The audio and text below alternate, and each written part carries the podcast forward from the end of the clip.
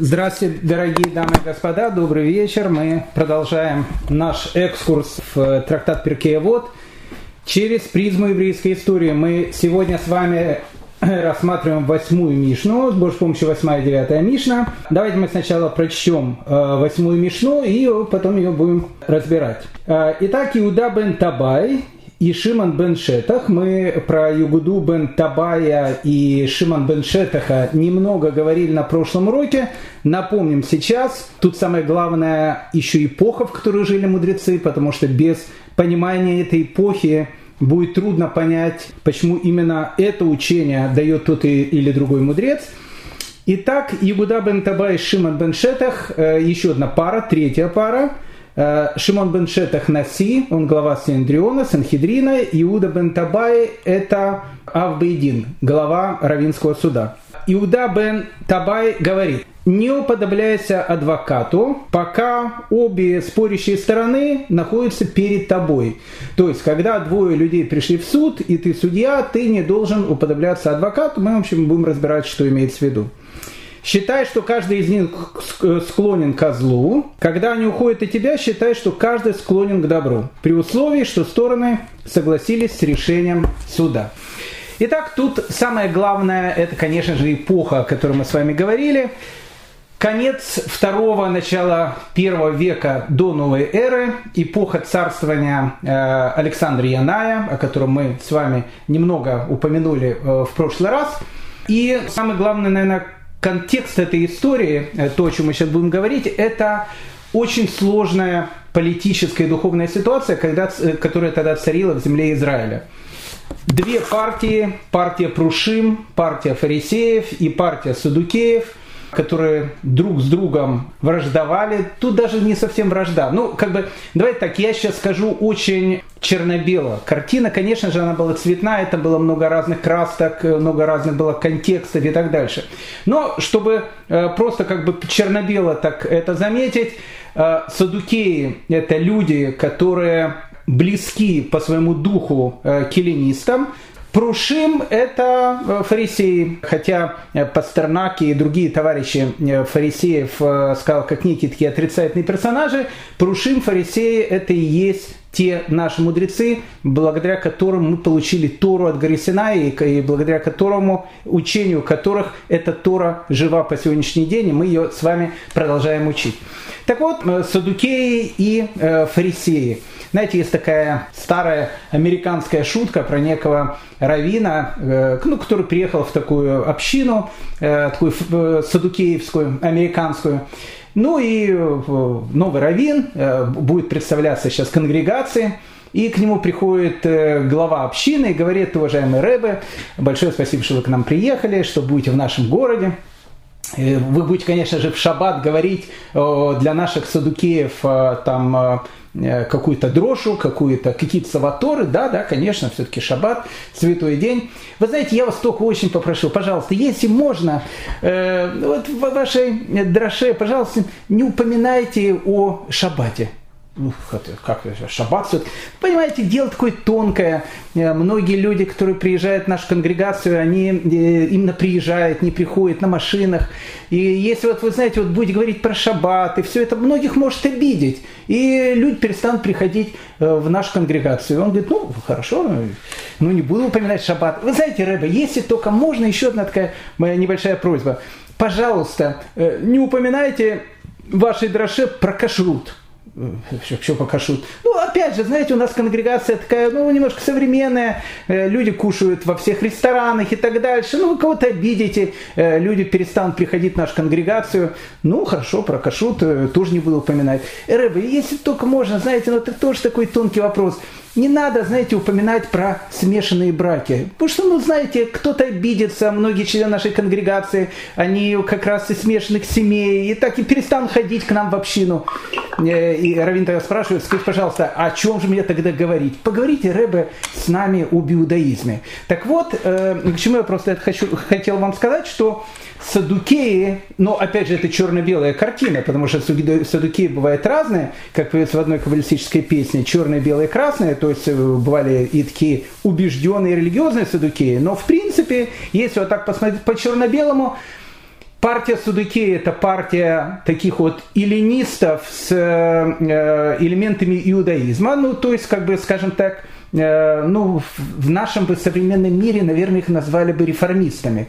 А Прушим, э, партия фарисеев, это вот как бы партия мудрецов. Так вот, эпоха, о которой мы сейчас говорим, это эпоха антагонизма. Эпоха, когда за власть борются вот эти две силы, мудрецы и садукеи.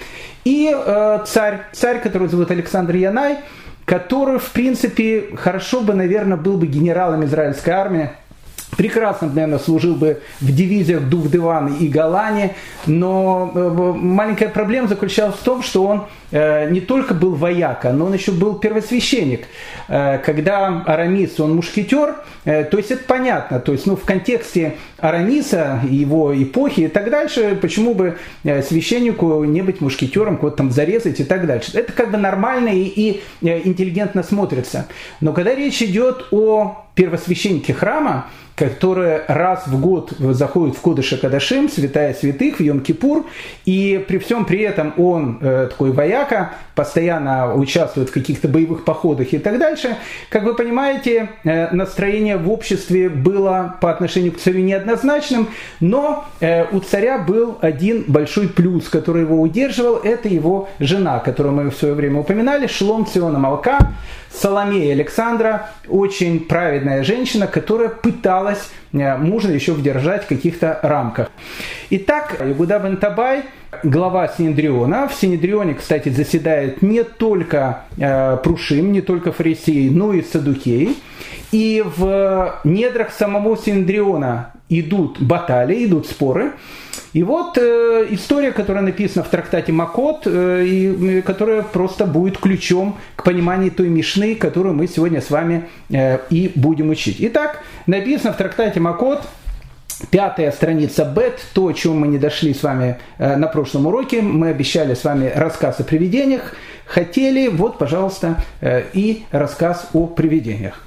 Итак, э, Таня учили в Брайте, Э, сказал Раби Ягуда бен Табай. Очень интересно, тут в Талмуде написано Раби Ягуда бен Табай. Когда будет говориться о Шиман бен Шетахе, э, будет без всякого Раби. Шиман бен Шетах. Это странно, потому что тогда еще титула раби не было. Поэтому в данной ситуации раби имеется в виду как э, там, великий в Торе, э, безусловно, как не титул, либо это более поздняя э, вставка, которая появилась в Талмуде. Учили в Брайте, сказал раби Игуда бен Табай, клянусь не видеть мне утешения еврейского народа после прихода Машеха. Он говорит, чтобы, я клянусь, чтобы мне там вообще там не увидеть самых больших благ. И если не было того, о чем расскажу я. Итак, Югуда бен Табай рассказывает нам историю, и опять же эта история будет нам понятна в контексте той эпохи, о которой мы с вами говорим. Я убил то есть приговорил к смерти лжесвидетеля. А, дело в том, что э, существует такое понятие, которое называется идим зумимим. Что это такое? Э, вот у нас есть лжесвидетели. К примеру, приходят два свидетеля и говорят о том, что Рабинович, он убил Хаймовича. И, и доказывают, и говорят о том, что они это видели. И бедного Хаймовича на основании показаний этих свидетелей его казнят. Хотя смертная казнь, мы говорили с вами, случалась крайне редко написано в Талмуде, что если э, Синедрион раз в 70 лет выносил смертный приговор, он считался кровавым. Э, помните, в нашей бывшей исторической, не исторической родине, сколько за 70 лет э, смертных приговоров там было вынесено. Арабия Кива, он говорит, что если бы я заседал в этом Синедрионе, то вообще бы не было смертного приговора. Но, как бы там ни было, вот у нас есть два свидетеля. Они говорят, что Хаймович, Рабинович убил Хаймовича, не дай бог. И э, э Рабиновича его казнят за то, что он убил Хаймовича. Потом выясняется о том, что лжесвидетели, они лжесвидетели, они ничего не видели, они ничего не слышали. Просто старая вражда, они наговорили на э, бедного Рабиновича, из-за этого бедного Рабиновича казнили. Что делать с этими лжесвидетелями? Этих лжесвидетелей нужно казнить так как по их лжесвидетельству убили другого человека, то, соответственно, у них будет то же самое. У них будет смертная казнь. И вот э, э, говорит Игуда бен Табай, что не видеть мне там Машеха, не видеть мне ничего, если то, что я расскажу, я как бы не был на самом деле. Он говорит, я приговорил к смерти лжесвидетеля, чтобы выбить из головы судукеев, которые говорили, свидетели определяются как замимим, подлежат смертной казни только после того, как э, казнили подсудимого. Итак, э, садукеи, они говорили так, с одной стороны это звучит логично, они говорили так, вот э, два лжесвидетеля сказали, что Рабинович убил Хаймовича, а на самом деле Рабинович, он очень святой человек, он вообще бабушке всегда через дорогу переводил, скворечники для птиц сделал и так дальше. В общем, очень хороший человек. Взяли на него, наговорили. А, и вот э, его, значит, казнили. И говорят садукеи, что если его уже казнили, ну, соответственно, лжесвидетели нужно тоже казнить. Они, кстати, с этим не спорят. Что говорят э, прушим, что говорят фарисеи, что говорят мудрецы? Они говорят, нет, если даже э, его еще не казнили, но хотели казнить по их, по их лжесвидетельству, то их нужно тоже казнить.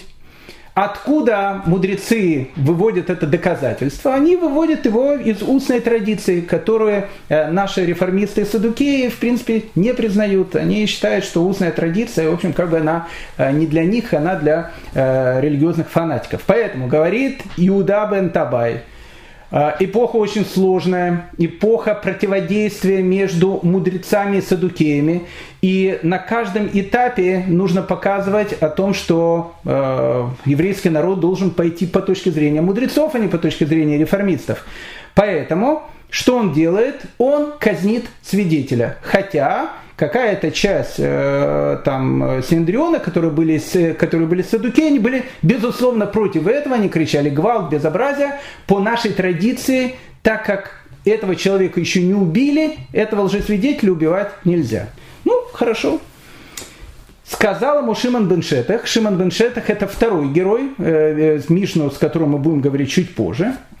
Говорит то же самое. Клянусь не видеть мне утешения еврейского народа после прихода Машеха если, казнив его, ты не пролил невинную кровь. Очень интересно. А, не пролил э, невинную кровь. Шиман Беншетак. Мы будем говорить с вами сегодня о Шиман Беншетахе. Шиман Беншетак э, человек, ну, э, такого тончайшего чувства справедливости – рассказывают про него много разных историй. Одна из историй, э, ну, чуть дальше заходим, раз Шиман Беншетах упомянули, второй герой нашей пары и второй герой нашей Мишны в девятой Мишне. Так вот, Шиман Беншетах э, рассказывает, что он был человек очень скромный, хотя он был, в принципе, то, что называется шурином царя. Он был родным братом жены царя Александра Иона и Шлом Цион Амалка, Соломея Александры. И, казалось бы, э, будучи ну, таким родственником царя, он должен был быть, быть очень таким богатым человеком, э, дом иметь на Рублевке, или, как у нас называют в Эрицтреле, в Кейсаре, хороший дом такой иметь. Но на самом деле жил он в Хрущевке, трехкомнатной, без ремонта. И написано о том, что даже у него осла не было. Осел в те времена это машина. То есть э, никакой там э, Lexus или Mercedes. Обычного даже такого э, старого москвича у него не было. Ходил пешком постоянно.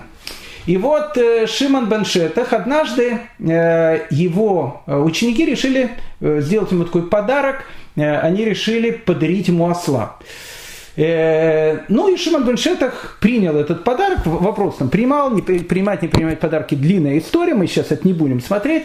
Принимает этот подарок этого ослика, на котором теперь он может разъезжать. Купили этот, этого ослика, написано у ишмалитянина, то есть у некого араба, на рынке в Бершеве, там, кстати, верблюд даже можно купить, там этого ослика и купили.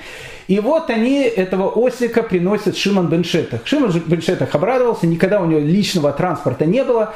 Начал смотреть этого ослика, и вдруг он видит, что у этого ослика под седлом что-то спрятано, неудобно сидеть. Посмотрел, а там э, драгоценный камень.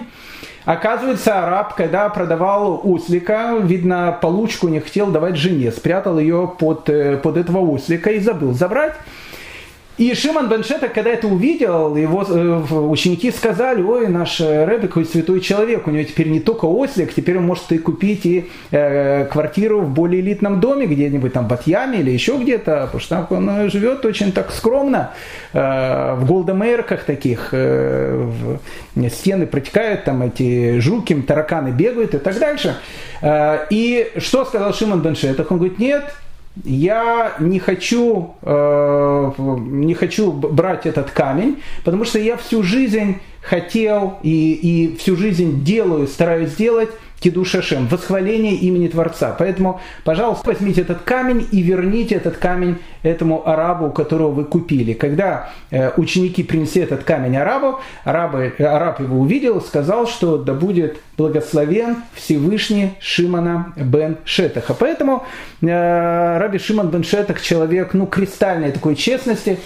Э, еще одна история рассказывается в Талмуде, раз про него начали говорить. Однажды Шиман бен Шетах идет в синагогу, уже открыли после карантина синагоги, вот он идет, значит, в синагогу, вдруг он видит, э, один товарищ э, бежит за другим, там с топором, с мечом, с топором, тот кричит, помогите, спасите, забегая там за угол, удар э, тупым предметом, Шимон бен Шеток туда бежит, спасти этого человека, смотрит, этот человек убит. А другой человек, он стоит значит, с этим топором, и э, было понятно, кто убийца. Но дело в том, что по свидетельству э, одного человека невозможно другого человека казнить. Должно быть как минимум два человека, которые видели э, сам момент преступления. Там есть множество разных вещей. Они предупреждать его должны и так дальше. В общем, чтобы его казнить, это еще та головная боль. И говорит э, Шимон бен Шетах этому товарищу, он говорит, что э, и хотя я знаю, что ты убийца, но так как ты был один, и так как я был один, и не было второго свидетеля, э, я ничего не могу сделать. Но Всевышний, Он все видит, все, что происходит. И после этих слов написано, что выползла змея и укусила убийца, и убийца, он умирает. Эта история тоже из Талмуда. Поэтому Шимон бен Шетах всегда олицетворение справедливости, справедливости до мельчайших, до мельчайших деталей в суде. Поэтому, когда Игуда бен Табай казнил э, этого товарища, этого лжесвидетеля, лжесвидетель, конечно, бандит был, э, тут говорить-то не о чем, и казнил его для того, чтобы показать о том, что мнение идет не э, с точки зрения садукеев, а с точки зрения фарисеев. И сказал Шимон бен Шетах, Клянусь не увидеть мне утешения еврейского народа после прихода Машеха, если, казнив его, ты не пролил невинную кровь. Он говорит, ты невинную кровь пролил? Он говорит, как же? Мы же убили этого Чикатила, он массовый такой, только лжесвидетель, он вообще полный негодяй. Как таких еще людей вообще свет э, держит? Ведь сказали мудрецы, свидетели, определяемые как замимим, подлежат смертной казни только когда должно было быть двое а ты его казнил, хотя он был один. О чем тут говорится? А тут говорится вот о чем. Говорит Шиман бен Шетах Югуде бен что, безусловно, то, что ты сделал, э, а как он, кстати, может казнить э, одного свидетеля? Ведь э, для того, чтобы человек там казнить, должно быть два свидетеля. Поэтому получается по показаниям одной, одного лжесвидетеля этого несчастного Рабиновича казнить по-любому не могли на основании чего же он его казнил. Э, говорится о том, что у мудрецов есть прерогатива иногда в крайних каких-то ситуациях, в крайнем случае, э, даже если это не идет по, ну, то, что называется, по четкой букве закона, они могут вынести смертный приговор, если речь идет о каком-то ну, убийце, негодяе, там, э, ну, в общем, полной такой редиске. И поэтому то, что сделал Ягуда бен Табай, он сделал правильно. Ну как, он посчитал, что он полный негодяй, и он его казнил. И плюс он еще сделал такой укол Садукеем, сказав о том, что еврейский закон идет по точки зрения мудрецов, а не по точке зрения реформистов. Но говорит ему Шимон Беншетах, а что ты сделал? Ты просто пролил невинную кровь. По одной простой причине, потому что с одной стороны, ты его казнил, с другой стороны, с точки зрения садукеев, если свидетелей не два, свидетелей один, его тоже можно казнить. Получается, что с одной стороны ты показал, что Аллаха идет по еврейским мудрецам, что можно казнить лжесвидетелей, даже если человека не, еще не казнили. Но с другой стороны, садукеи говорят, можно казнить одного даже свидетеля. Мудрецы говорят только двух. Поэтому так как ты казнил одного, получилось масло масляное. С одной стороны, ты уколол реформистов, а с другой стороны, в общем, как бы и не уколол ни у кого, не, как бы и сделал точно так же, как делают сами садукеи. Ситуация очень такая пикантная, и Раби Гуда бен Табай немедленно принял на себя обязательство, что отныне будет указывать законы только в присутствии Шимон бен Шетаха. Он сказал такую вещь, что больше никогда я не скажу ни один закон, не вынесу ни одно постановление э, без того, чтобы Шимон бен Шетах находился рядом со мной. Обратите внимание, какую нужно было иметь э, э, и веру, и скромность. Вот человек, он такой, то, что у нас называется на латыни крутой. Э, и каждый такой человек, который на латыни называется крутой, он всем пытается показать о том, что он является таким э, самым умным, самым главным, и вообще он самый-самый-самый.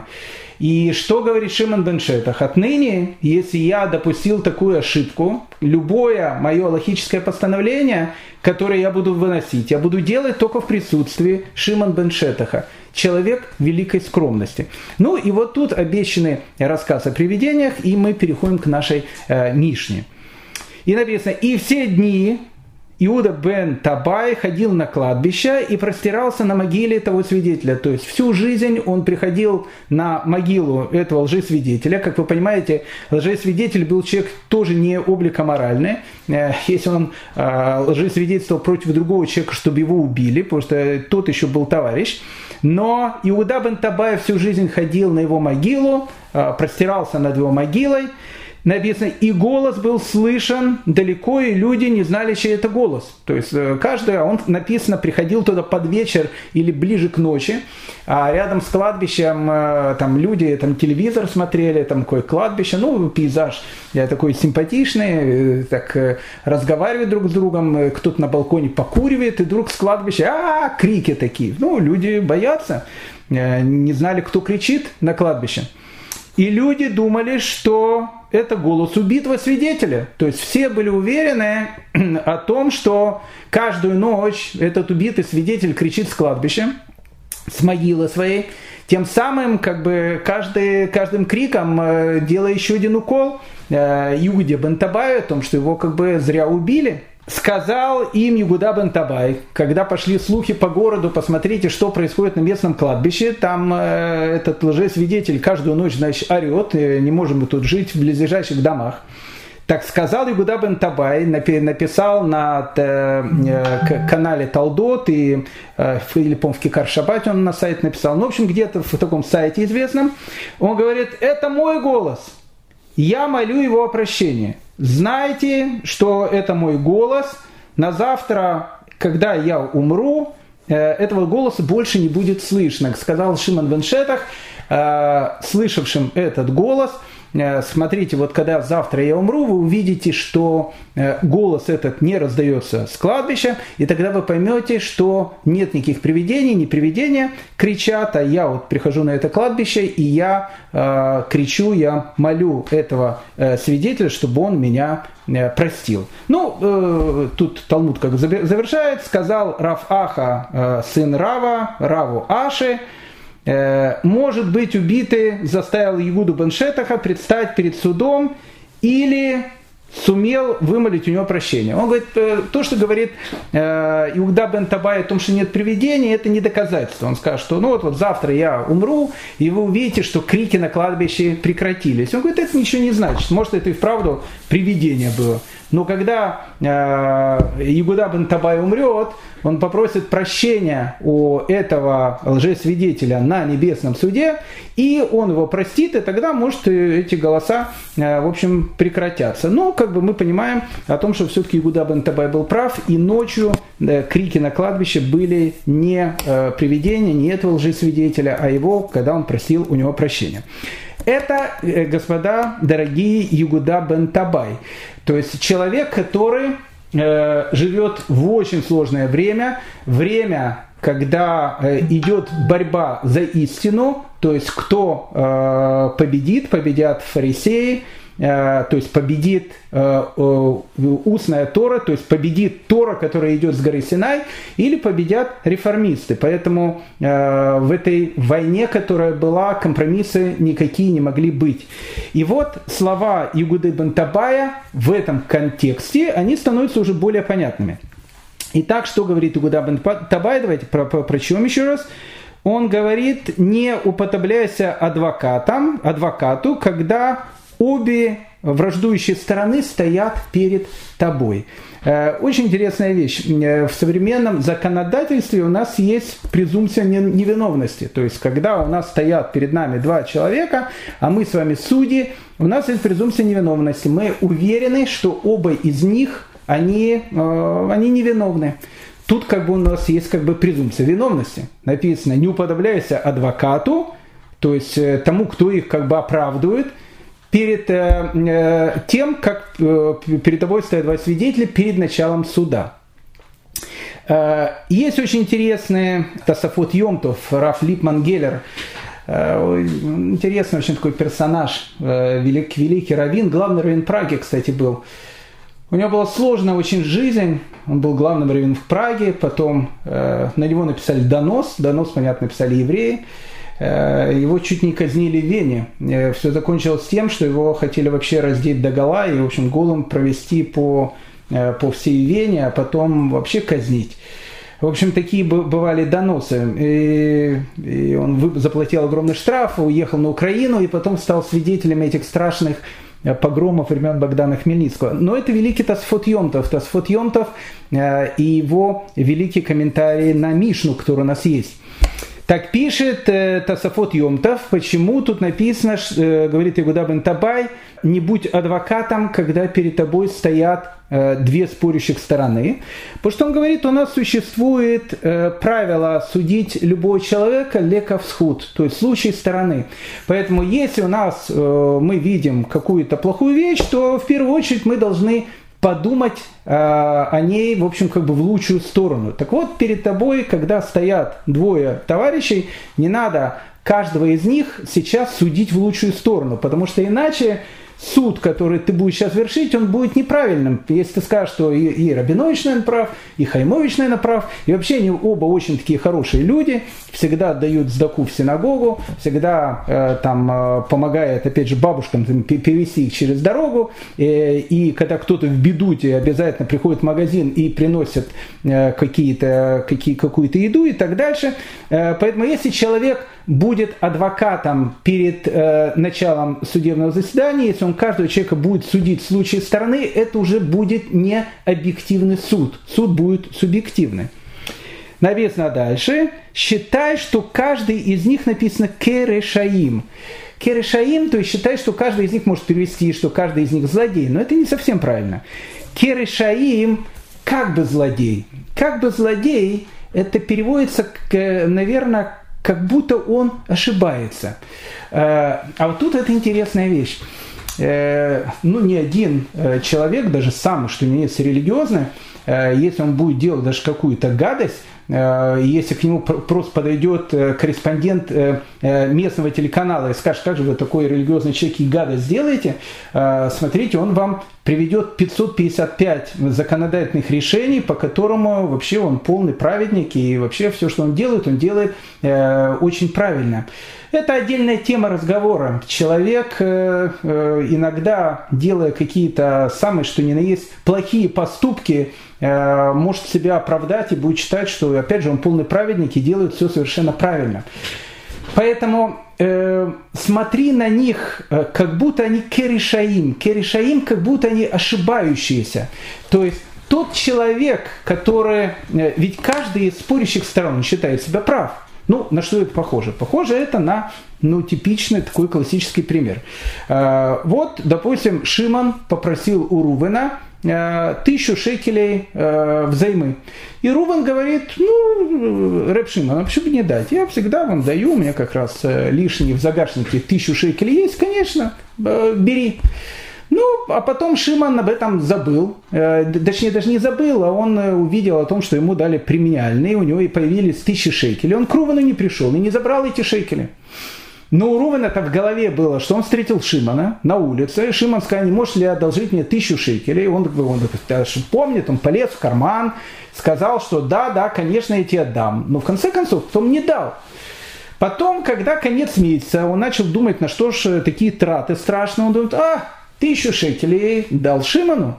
Приходит к Шиману и говорит, уважаемый Шиман, я тебе дал тысячу шекелей. Э, Шимон говорит, ты мне ничего не давал? Я у тебя действительно просил, но в конце концов ты мне ничего не дал. Но Рувен-то уверен, что он дал. Ведь он полез в карман, ведь он прямо, э, прямо почувствовал, как он эти деньги сейчас достает, чтобы отдать Шимону. Ну просто в конце концов не отдал. Но у него есть четкая уверенность, что Шимон злодей, а Рувен он праведник. И вот они приходят э, на суд. Рувен кричит, вор, он у меня взял тысячу шекелей, не отдает. А Шимон кричит, я не брал у него эти тысячи шекелей.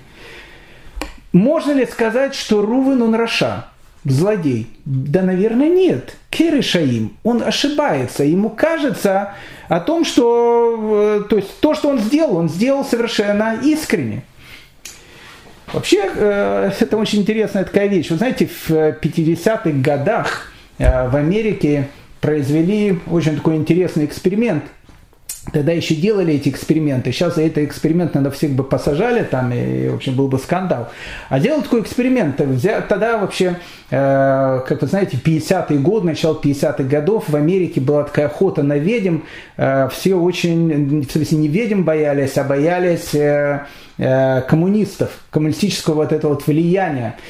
Так вот, э, сделали такой эксперимент. Взяли человека, обычного человека, его загипнотизировали. Во время гипноза ему сказали о том, что есть страшный коммунистический заговор, и его срочно нужно раскрыть. И вот он, когда он вышел из гипноза, но он еще оставался в таком неком полугипнотическом состоянии, э, он подошел к человеку, который тоже был подсадная утка, э, который представился агентом ФБР. И вот он ему начал рассказывать о том, что страшное есть заговор, и начал говорить и э, адреса людей, и имена людей, где они живут, и срочно этот заговор нужно раскрыть. И он был уверен о том, что на самом деле был страшный коммунистический заговор. Когда гипнотизер снял с него этот гипноз, такой Кашпировский был, э, он ничего не помнил. То есть, что доказал этот эксперимент? Жесткий, жестокий эксперимент. Сейчас бы никогда, конечно, таких экспериментов бы не сделали он показал, что когда человек в чем-то уверен, в чем-то уверен, он может видеть реальность совершенно по-другому. Поэтому говорит Игуда бен Табай следующую вещь. Когда э, приходят перед тобой двое, значит, э, спор, спорящих, не будь как адвокат, но поняли почему. И считай, что каждый из них керишаим, как бы ошибается – когда они уходят от тебя, считай, что каждый склонен к добру. А вот когда они уходят от тебя, когда решение суда есть, считай, что и тот, который был прав, и тот, который был виноват, они оба хорошие. А как мы знаем о том, что они оба хорошие? Когда они уходят, один был, э, один э, с пеной у рта кричал, я дал э, Шимону тысячу шекелей. Я помню, как я отдал. Но суд в конце концов доказал о том, что Рувен был неправ. Но тут говорится, что когда они уходят, и проигравшая сторона считает, что он тоже как бы склонен к добру, считает, что он тоже теперь у него все нормально. Почему? Ну, есть известная эта э, история, которая написана в трактате Кедушин, ну, наверное, я думаю, практически все ее знают.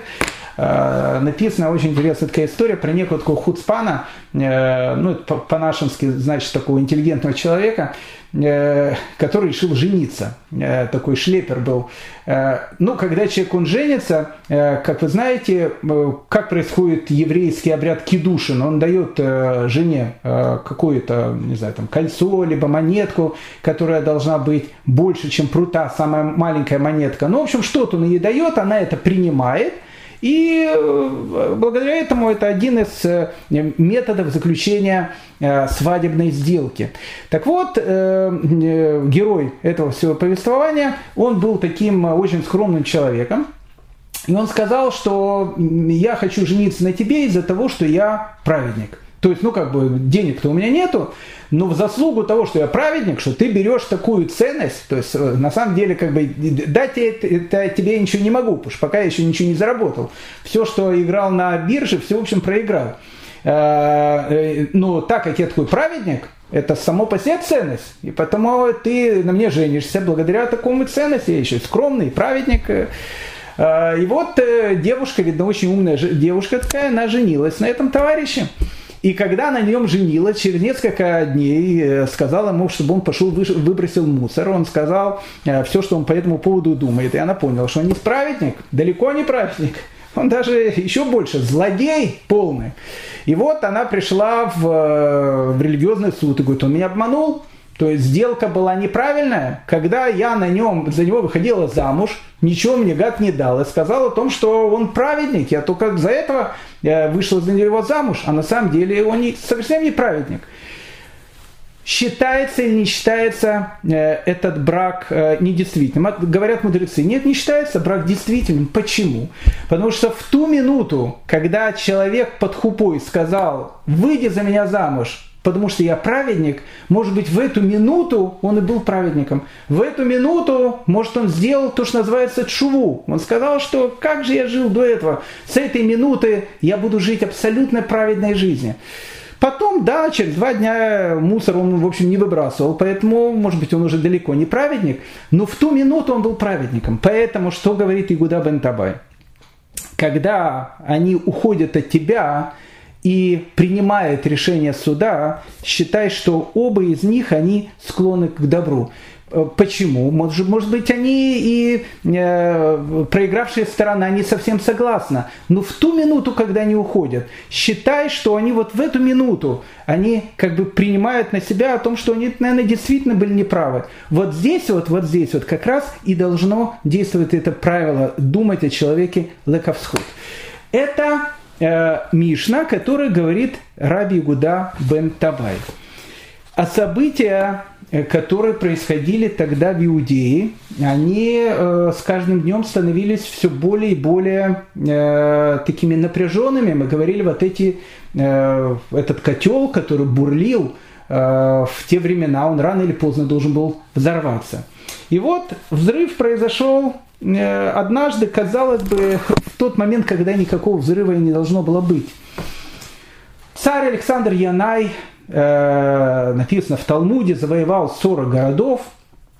Такой наш э, Арамис, первосвященник, вояка, герой на ратном поле и так дальше. Все это, конечно, не радовало никого.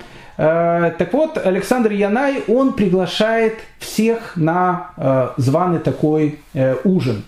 И вот на этот званый ужин приходят мудрецы, приходят мудрецы, приходят садукеи, как бы все приходят. Он такой президент был для всех, то, что называется, и для бело-голубых, и для, в общем, других, в общем, домов и так дальше. Так вот, приходят они все к нему, значит, на эту трапезу.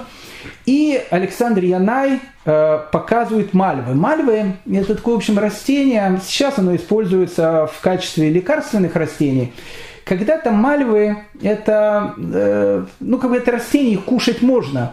Э, но это то же самое, что питаться рыбьим жиром. То есть, ну, как бы они...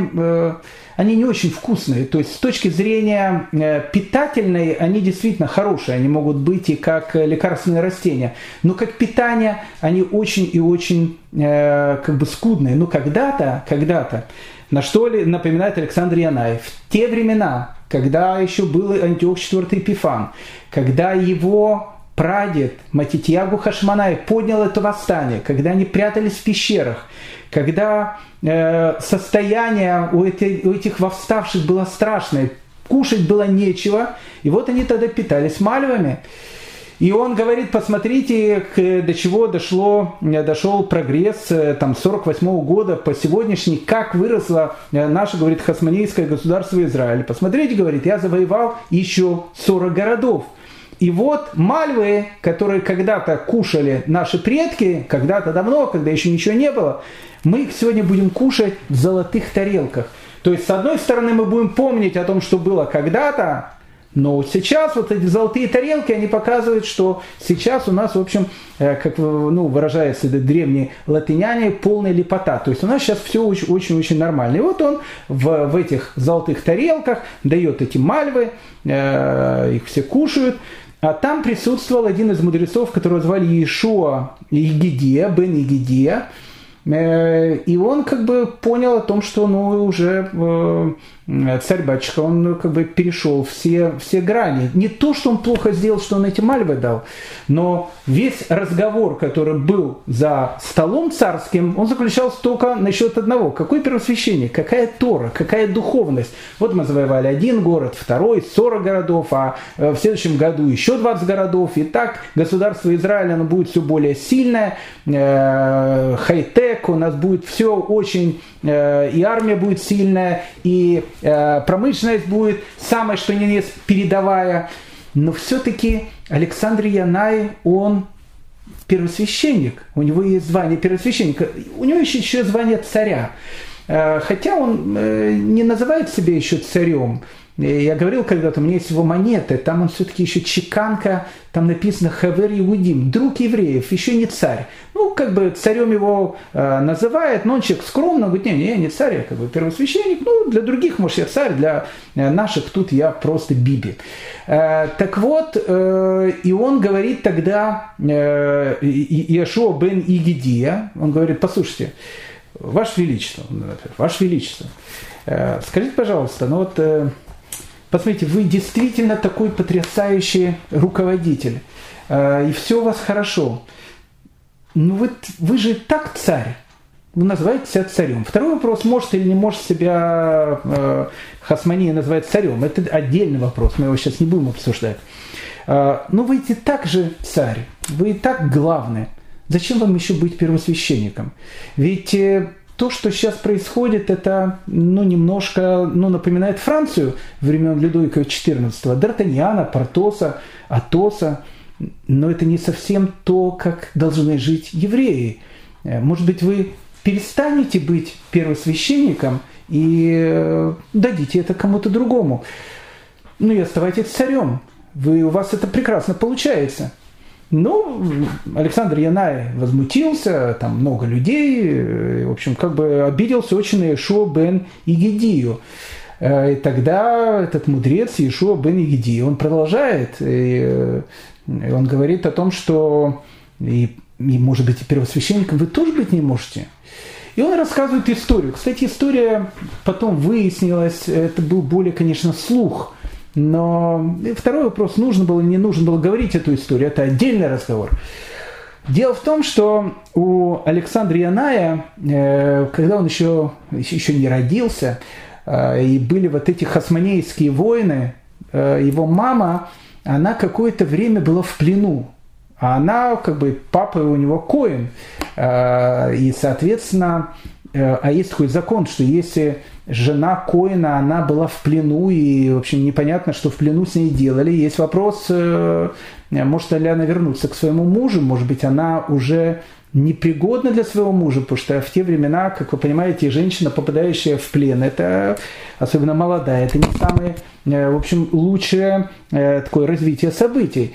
Поэтому ходил слух, что папа Александра Яная, Иханан Геркан, когда женился, ну не женился, продолжал жить со своей женой, и она родила его детей, они, в общем, не могут быть, скорее всего, коинами. Слух был ложный.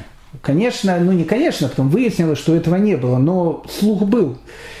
И Ешо бен Игидия, э, видя о том, что Александр Янай не понимает о том, что он говорит, в общем, озвучивает этот слух. Ну, понятно, Александр Янай, он Э, рассердился. И где-то его э, можно понять его за то, что он рассердился. И вот тут присутствует Садукей, которого зовут Ильягу бен Паира, и который говорит ему, Ваше Величество, посмотрите, что делают эти фанатики. То есть, ну, как бы вообще, то, что они там, э, когда все сидят на карантине, они там, э, там службу в синагогах делают, что само по себе безобразие полное. Я с Садукием тут в этом согласен.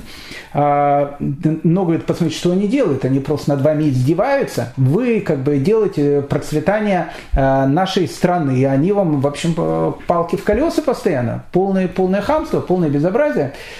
И э, Александр Янай ну, очень обиделся, он сказал, ну что ты предлагаешь? Он говорит, я предлагаю выгнать их вообще всех, посмотрите, что, что происходит. Они просто, просто пощечины публично в прямом эфире происходят.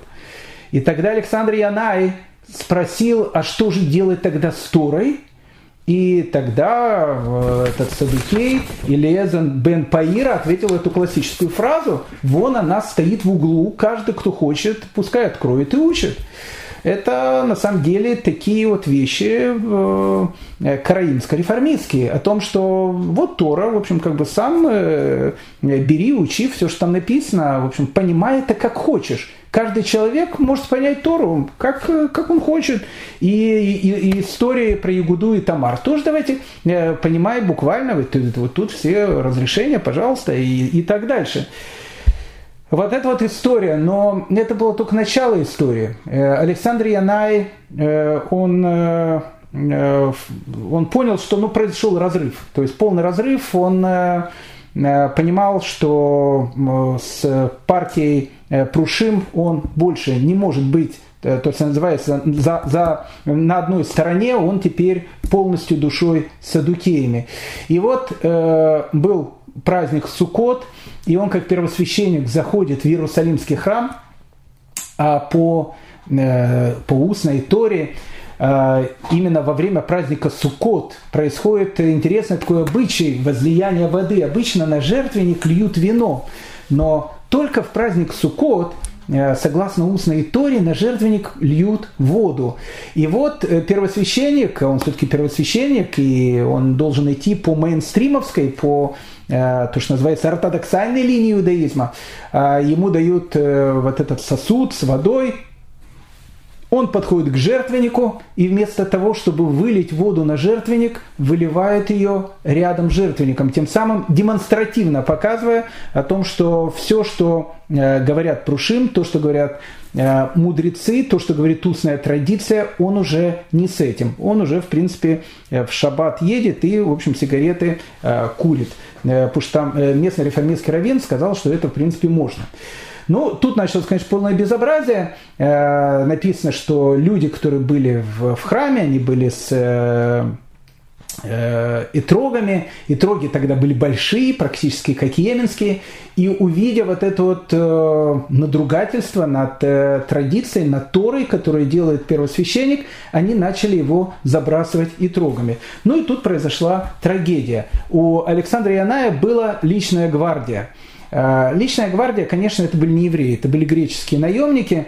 И вот когда началась э, вот эта вот потасовка в храме, э, на первосвященника, на царя стали, в общем, бросать э, итрогами, и один даже, наверное, ему в лоб попал, ну, это уже моя э, трактовка, э, то, понятно, э, вот эти вот, его личная гвардия, она начала, в общем, вмешиваться в то, что происходит в храме. В храме началась потасовка, Э, люди начали убегать из храма, и в результате этой давки написано погибло 6 тысяч человек. Произошла страшная трагедия.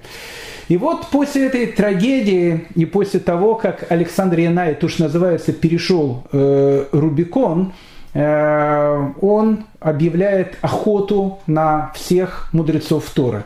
Мудрецов Торы ловили, сажали в тюрьмы, убивали, начинаются страшные репрессии. И вот в этот самый период времени наши герои Игуда бен Таба и Шимон бен Шетах, они будут спасаться бегством. Куда они убегут? Убегут, куда обычно убегают. Убежали они, убегут они в Александрию. Э, туда и убегала большая часть мудрецов, потому что против мудрецов начались репрессии. И вот э, в Иудее наступила ситуация совершенно, совершенно сюрреалистическая. Э, люди, которые поддерживали мудрецов, люди, которые поддерживали тех людей, которые защищали те идеи, которые когда-то защищали Маковеи. И Александр Янай был сам потомок этих Маковеев. Они уходят в пещеру, уходят в горы и поднимают против Александра Яная, который сейчас выступает в роли Антиоха IV Эпифана, против которого его предки боролись, поднимают против него восстание.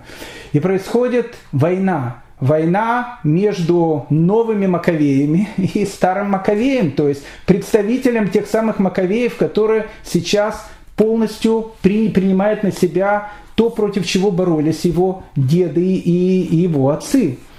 Ну и э, все заканчивается еще более э, такой страшной и совершенно сюрреалистической вещью, когда э, вот эта вот армия новых Маковеев – видит, что они не могут... Да, кто, а кто был на стороне Александра Яная? На, на стороне Александра Яная в его регулярной еврейской армии были в основном греческие наемники.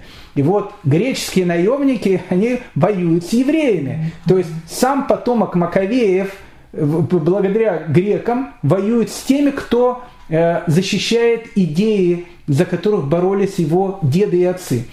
И тогда э, э, вот эта вот армия новых Маковеев, она делает э, еще один шаг, э, видя о том, что они не могут одолеть Александра Яная, а война, гражданская война продолжалась 6 лет, они просят помощи у э, селевкидского царя, которого звали Дмитрий III, для того, чтобы он им помог. Обратите внимание, какая потрясающая вещь. Дмитрий III, он потомок Антиоха IV Епифана.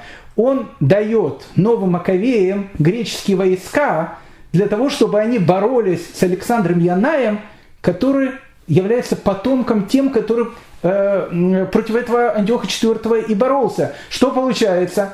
Потомок Антиоха IV защищает Тору, а потомок э, Матитьягу Хашманая защищает греков необычная ситуация, страшная ситуация. Там все закончилось очень трагически. Александр Яная победили, потом он вернулся в Иерусалим. Греков потом все-таки убрали. Э, репрессии, казни. Э, все заканчивается в 1976 году до новой эры. Э, Александр Яная 52 года, он едет в Иорданию в город, который называется Рогав, он его, в общем, там э, то, что называется, штурмует, продолжает э, завоевывать все новые и новые территории. И вот во время штурма этого города он заболевает какой-то болезнью, надеюсь, не коронавирусом, но, в общем, какой-то болезнью он заболевает, и он понимает, что он должен скоро умереть. И вот э, Александр Янай, он э, пишет письмо э, Шлом Цем Амалке, Соломее Александре, своей жене, что он не может приехать в Иерусалим, но у него есть очень важные слова, которые он должен сказать своей жене перед смертью. И вот Шлом Сиона Малкана приезжает в Иорданию, приезжает к этому городу Рогав, э, где находится умирающий Александр Янай. И Александр Янай, умирая перед смертью, говорит ей следующую вещь. Он говорит, я раскаиваюсь в том, что я делал. Я боролся против мудрецов, я боролся против Торы, и не знаю, будет ли мне прощение. Единственное, что я прошу сделать тебя. После моей смерти э, я не знаю, что будут делать, э, скажут делать с моим телом мудрецы. Может, скажут, там, не знаю, что меня там собаки съели там, или еще что-то. Ну, к примеру, это утрирую. Э, поэтому они могут с моим телом делать все, что угодно, потому что я за свою жизнь сделал очень и очень много зла. Э, я прошу тебя одну вещь. Когда ты станешь царицей, а ты точно станешь царицей, женщина не может у нас быть царицей, но она будет регентом, потому что у Александра Яная, у Шломцион э, Амалки есть дети, э, и один из них потом, безусловно, станет первосвященником или царем, но пока они маленькие, она будет регеншей, то есть она будет царицей. Я прошу тебя, чтобы мудрецы не вернулись в Иерусалим, и чтобы Тора, она снова восторжествовала. И э, на этих словах Александр Янай умирает. И вот когда его перенесли в Иерусалим, и Шломциона Малка, одним из первых приказов она сказала, что мудрецы не могут возвращаться в Иерусалим. И они возвращаются в Иерусалим, и она передает последнюю волю своего мужа. Муж перед смертью сказал, что мудрецы могут своим телом сделать все, что угодно, потому что он слишком много причинил горести еврейскому народу. И мудрецы приказали его похоронить царскими почестями. Почему? Потому что человек, который сделал чуву даже за час до своей смерти, он выше, чем первосвященник. Хотя Александр Янай и до конца своей смерти оставался первосвященником. И вот Шелом Цион Мамалкана становится царицей, и она будет править 9 лет. Это будет счастливые 9 лет еврейской истории, 76 по 67 годы до новой эры.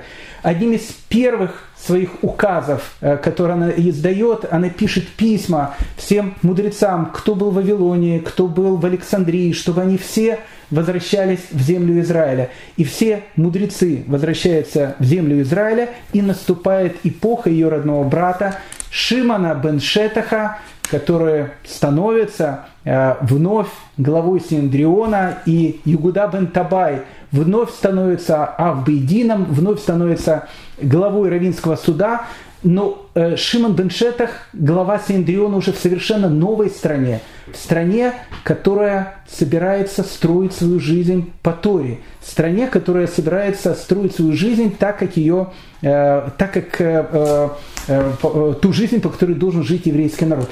Это совершенно новая история. И вот в этой самой новой истории приходит наша э, девятая э, Мишна, которую мы, э, к сожалению, сейчас э, с вами э, просто только прочтем, а в следующий понедельник мы обязательно вернемся к Шимон бен Шетаху и к этой Мишне. Итак, Шимон бен Шетах, который возвращается из изгнания, вот этот 76 год до новой эры, э, мудрецы не восторжествовали, начинается, как я сказал, вот эти 9 лет благоденствия, а это были действительно 9 лет благоденствия, написано, что урожай в эти годы был какой-то совершенно, э, совершенно необычным. Э, там ячменные зерна, э, написано, они были как оливки, а чечевица была как золотые монеты, такие огромные были. Земля давала какой-то совершенно непонятный и необычный урожай. И мудрецы, кстати, этот урожай сохранили. Сохранили для будущих поколений, чтобы показать, как земля отвечает на то, когда люди, которые живут на этой святой земле, живут так, как им положено жить. Так вот, Шимон бен Шетах, он говорит, э, подробно допрашивая свидетелей, однако тщательно подбирая слова, чтобы те не использовали их для облегчения, э, для, для, для облегчения себя э, э, лжесвидетельства. Очень интересные слова, слова, которые говорит Шимон бен Шетах уже в совершенно новой эпохе. И нам нужно будет поговорить два-три слова насчет этой эпохи и разобраться в этих словах. Но это уже на следующем уроке. И всем большое спасибо за внимание.